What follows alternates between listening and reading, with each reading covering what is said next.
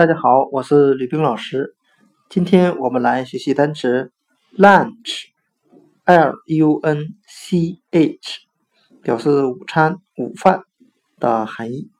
我们用谐音法来记忆这个单词 lunch，它的发音很像汉语的烂吃，烂，破烂的烂，在这里表示不好的、低质量的含义。吃，吃饭的吃。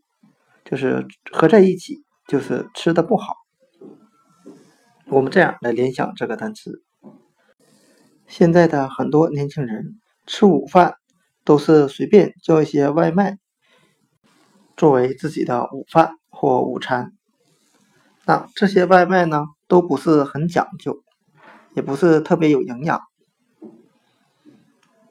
今天所学的单词 lunch，午饭。午餐，我们就可以通过它的发音联想到汉语的“烂吃”来记忆这个单词。lunch，午餐、午饭。